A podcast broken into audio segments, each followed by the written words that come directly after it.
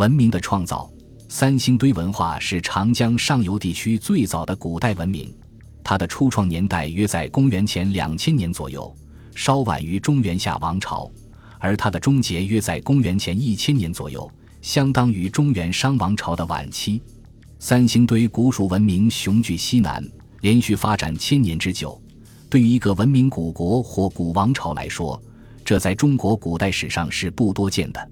古蜀之所以能在距今三四千年前就创造出如此辉煌的古代文明，这与它深深的植根于博大而深厚的基础分不开，即它是立足于农业的长足发展、手工业的巨大进步、商业贸易关系的广泛建立、科学知识的积累创新，以及与其他古文化的密切联系和交流。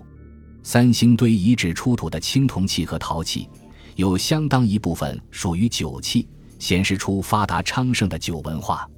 大量酿酒必然以粮食的大量剩余为前提，可见农业发展之一般。《山海经·海内经》载：西南黑水之间有都广之野，后继藏焉。其城方三百里，盖天下之中，素女所出也。原有高叔、高道、高蜀、高季，白骨自生，冬夏播禽。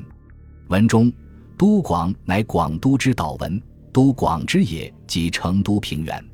可见古蜀农业发达是文明起源最重要的前提。三星堆祭祀坑内出土的黄金制品和大型青铜器群，气势宏伟，蔚为大观。其中的青铜雕像群，如青铜大小立人像、跪坐人像、人头像、人面像、兽面像、神树以及金杖、金面罩等。都是中国首次发现的稀世之宝，价值极高，而又与中原夏商文化判然有别。大批玉石礼器和陶漆工艺品都展现出高超的技术水平，从而体现出细密的分工和生产的专门化。青铜器制作所必需的采矿、运输、冶炼、合金、铸造、加工等环节，也无一不是分工协作的有力证据。可见。经济部门的分化，大批脱离实物生产的手工业者的技术专门化，为青铜时代的到来奠定了知识、技术和生产者队伍的雄厚基础。三星堆遗址出土的大量海贝，背上多有穿孔，学者们多认为是贝币，反映出商业的繁荣。而海贝本身以及六七十只象牙，也正是远程贸易的实物见证。青铜器所必需的铜料、锡料也是通过贸易进口，这些说明贸易已不是偶然现象，它已从获取生产原料，进一步发展到获取王权所及的一切奢侈品。丰富的科学知识、高超的技术和伟大的艺术，共同融进作为创造性产物的各种物质形式之中，从金玉到陶石，从青铜器到建筑物。都是他们直接而具体的表现，其中也包含不少通过交流从外部移入的文化因素，如中原商文化中的青铜礼器、晋东文化中的青铜雕像、权杖等文化形式。